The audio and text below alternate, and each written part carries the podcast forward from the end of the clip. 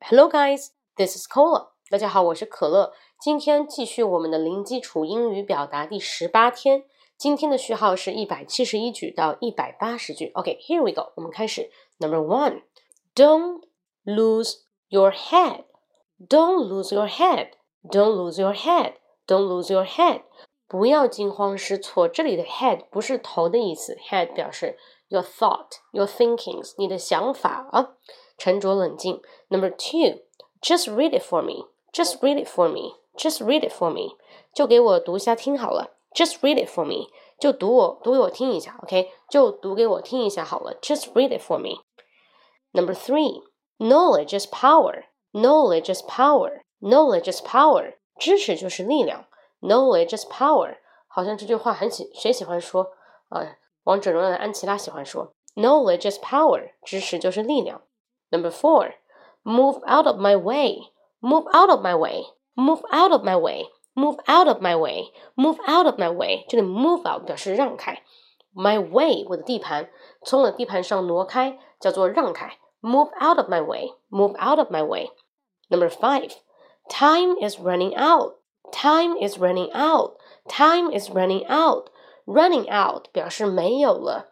No time. Time is running out. 时间在流失。你可以说 Our gas is running out。你在开车，说我的汽油没了。Our gas is running out。我们家牛奶快喝完了。The milk is running out。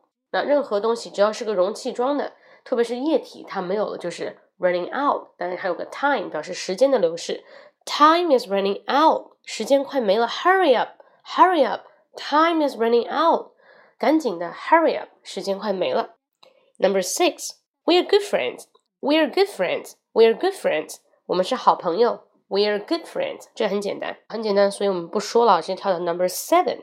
What's your trouble? What's your trouble? What's your trouble? 你遇上什么麻烦事儿了？你哪儿不舒服？What's your trouble?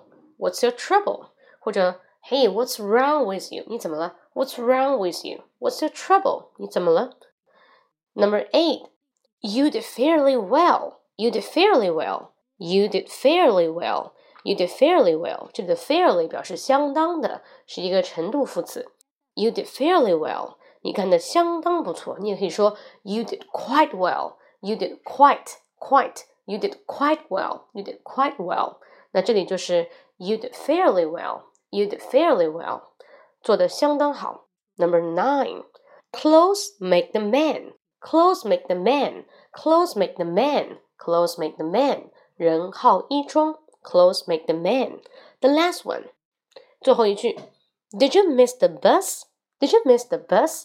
Did you miss the bus? 你是不是错过这辆车了？这辆公交车了？Did you miss the bus? 你是不是错过这班地铁了？Did you miss the train? Did you miss the train? Subway train 啊，train 不是火车，它是列车，什么列车都叫做 train 这个词。OK，hope you like it。有任何问题呢，大家可以跟我留言。那本次的文本都会写在评论里面，好吗？See you next time，拜拜。